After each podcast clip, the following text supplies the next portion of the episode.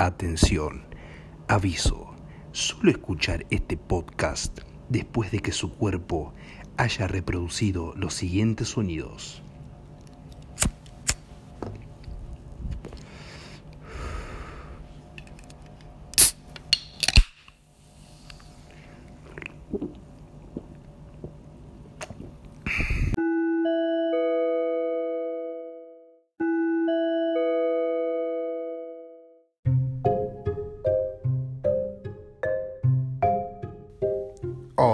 Hola, ¿cómo va?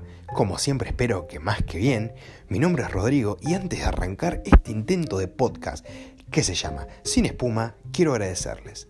Les quiero agradecer a todos por haber compartido el capítulo 1, por los mensajes que me mandaron y por toda la buena onda. La verdad, me alegra mucho que lo hayan disfrutado, al igual que yo disfruté hacerlo.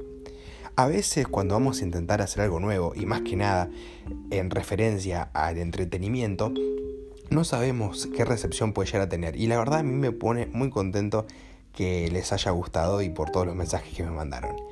A veces eh, no nos animamos a hacer cosas nuevas y cuando te animás y te sale está buenísimo. Muchas veces estamos por animarnos a hacer algo y, y estamos muy ilusionados y pasa algo que nos termina desilusionando.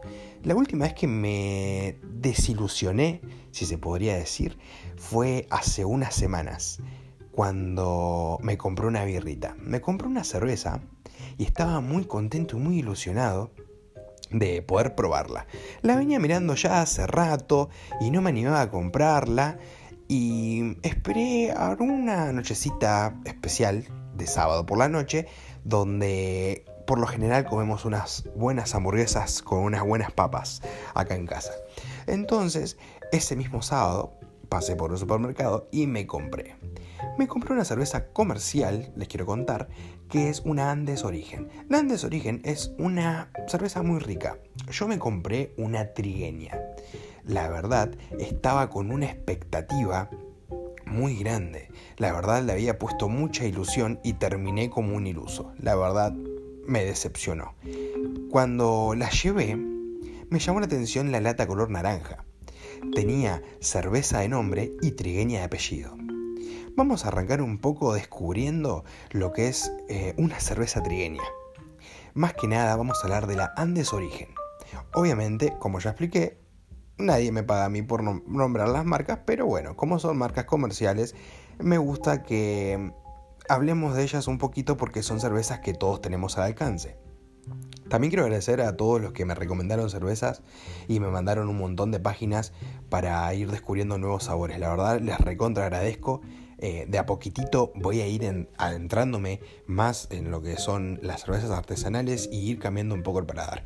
Muchos me dijeron que bueno, las cervezas comerciales no son cerveza y la verdad que tienen razón, pero para ir arrancando de a poco me parece que está bueno recomendar estas cervezas que son cervezas que las puedes comprar en cualquier lado y de ahí decidir si te gustan o no te gustan. Esta, Andes de Origen, es una cerveza mendocina y está elaborada con agua de deshielo de la cordillera y pura malta tostada a fuego lento. Ofrece colores y texturas bien, bien distintivas. Tiene un sabor a malta, un leve aroma a lúpulo y a cereal. Cuerpo medio y es refrescante. Tiene 1% de alcohol. Sí, 1% de alcohol. Es muy suave. Es como el que le gusta tomar un vino y se toma un buen vino tinto y de repente le sirven un cosecha tardía y no le, no le agarra muy bien el chiste, bueno, a mí me pasó lo mismo. Estoy acostumbrado a tomar cervezas amargas o comprarme cervezas porque me gusta sentirlo amargo, como ya dije, me gustan las cervezas negras. Y a esta no le encontré mucho el chiste. La verdad que antes de volver a bajar una hamburguesa con papas fritas con esta cerveza, prefiero tomarme un refresco rinde 2 caliente y diluido en medio litro de agua la verdad. Yo me la compré todo ilusionado y terminé siendo un iluso, como ya dije.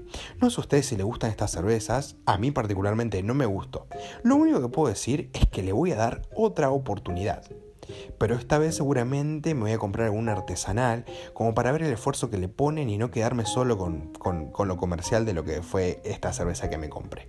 La verdad que yo creo en las segundas oportunidades, así que le vamos a dar una nueva oportunidad me hace recordar esto de haber quedado como un iluso, ilusionado, eh, a un cliente que tuve una vez. Trabajaba en Maquinista Sabio. Para los que no saben dónde queda Maquinista Sabio, queda más o menos entre Delviso y Escobar, allá por la ruta 26. Ese día yo no atendí al, cliente, yo estaba del otro lado, de, la cortina, lo atendió mi primo. Un saludo para mi primo Dani. Este, llega este muchacho enamorado, contento, a realizar un pedido. Él quería una torta en forma de corazón para su novia. Él quería que le pongamos un texto bastante largo que no recuerdo muy bien, pero que rezaba algo así. Feliz aniversario, mi amor. Te amo mucho. Y abajo el nombre de ambos. Número uno, no recuerdo el nombre de ambos. Y número dos, si lo recordara, no lo diría para poder proteger la identidad de los protagonistas. Recuerdo que yo estaba escuchando la historia atentamente y veía cómo mi primo quería tratar de convencerlo de que todo ese palabrerío que quería poner no entraba dentro de la torta. La inscripción que quería poner era muy larga. Estuvo ahí en una negociación tratándolo de convencer de que era mejor hacer una torta rectangular y iba a poder entrar mucho mejor el texto. Así que después de un ratito de, ahí de debate logró convencerlo de que haga una torta rectangular. El precio era el mismo, el fin era el mismo, pero era para que quede estéticamente mejor. Ahí es cuando ya se encuentra con la primer decepción. Él quería hacer una torta en forma de corazón para su novia y no pudo hacerlo.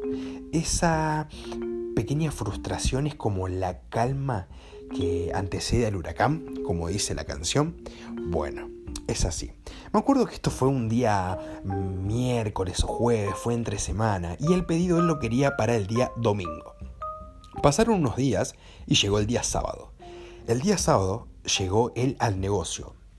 Su espíritu era diferente, eh, la mirada era diferente, eh, sus expresiones eran diferentes. Llegó y dijo que tiene un pedido para el día domingo a nombre de tal.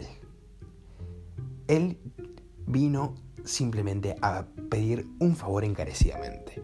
Con mucho respeto, pidió si podíamos cambiar el pedido o simplemente cambiar la inscripción de arriba. Nos comentó que había terminado con su novia. Había terminado con su novia luego de haberla descubierto en una infidelidad con un amigo. Ustedes imagínense que van a, regalarle algo a ese ser especial, a esa persona especial, y de repente llegas a tu casa y lo encontrás con un amigo qué dolor en el corazón. Encima, si se le rompió el corazón, no iba a tener ni siquiera una torta en forma de corazón para poder reemplazarlo. Porque le habíamos hecho una torta rectangular. La verdad, nosotros deberíamos haberle cambiado el pedido por unos sanguchitos de miga, la verdad. Por lo menos para que ese domingo se compre unas birras, se coma unos sanguchitos de miga y pueda pasar un poco mejor ese mal gusto. Hubiera sido lo mejor. Y espero que si se tomó una cerveza ese día domingo no haya sido una cerveza trigueña porque la verdad hubiera terminado más triste de lo que está. Y si hubiera existido la Andes Origen en ese momento, te puedo asegurar que ese pibe hoy en día no estaría entre nosotros. Por el amor de Dios. Eso no se puede llamar cerveza. Vamos a decir la verdad. Igual les recomiendo que la tomen. Les recomiendo que se compren una latita y ustedes decían, me gusta, no me gusta, tenía razón este boludo o no. La verdad que sobre gustos no hay nada escrito. Así que bueno, el muchacho nos contó esa historia, vino con el corazón roto y se marchó. Luego vino el día domingo a, retirar la, la, torta y se la llevó para la casa con mucha tristeza. Yo mm, creo que hay dos posibilidades. Me gusta inventar historias a mí pensando en cómo terminó todo cuando llegó a su casa. Yo batía dos opciones. Opción número uno, llegó y tiró la torta. Llegó a su casa y tiró la torta. La opción número dos es que llegó a su casa, abrió la puerta, ¿no? Se habrá sacado la campera porque era invierno y haber prendido la estufa, calculo yo puso la torta sobre la mesa, sacó el envoltorio, agarró un platito, una cuchara y un cuchillo. Se cortó una porción y se puso a comer la torta lentamente. Encima había encargado una torta que era como para 20 personas y se la habrá terminado comiendo solo, pobre chabón. ¿Entendés? Entonces, para mí, agarró el control, prendió la tele y puso Canal 9. ¿Por qué Canal 9? No sé, a mí ese canal me deprime. Así que ¿por qué no lo, no lo deprimiría? Yo creo que si te vas a deprimir, lo haces bien y lo haces completo, pones Canal 9. Qué deprimente que es mirar Canal 9, por el amor de quién mira Canal 9. Yo creo que tenés que tener arriba de los 50 años y tenés que tener mucho tiempo al pedo como para que te guste la programación de Canal 9. La verdad, nunca voy a entender a la gente que mira Canal 9 con el perdón de Canal 9. Igual, calculo que nadie que trabaje Canal 9 me va a estar escuchando y no me va a escuchar nunca jamás y no le va a quitar el sueño. Pero Canal 9 es un canal para deprimirse. Vos mirás un domingo a la tarde Canal 9 y yo te puedo asegurar que no pasas la noche. Así que, bueno, para mí se puso a comer la torta enterita mirando Canal 9 y se deprimió por completo. Esa sensación que tuvo ese, ese chico creo que la sentí yo cuando tomé esta cerveza. Sentí la decepción que sintió el muchacho. Yo, yo creo que, que esa, esas ganas y esa fuerza que puso en, que algo saliera bien, como me pasó a mí, de querer tomarme esa cerveza, eh, se fue todo al, tacho, eh, pero no por culpa de él, eh, o no por culpa mía. Yo creo que es un poco Mm, un poco la culpa de generar expectativas por sobre algo que no hay que generarlas. Entonces siento que él generó una expectativa, al igual que yo, y los dos fuimos decepcionados. Yo por una cerveza y él bueno por la novia que le metió los cuernos, pobre pibe.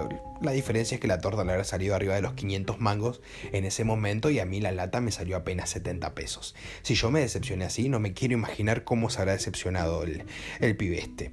Así que bueno, entre las dos opciones yo creo que la de que llegó a su casa y se puso a mirar Canal 9 es la menos probable, pero me gusta quedarme con esa porque es la que más sentimiento involucra.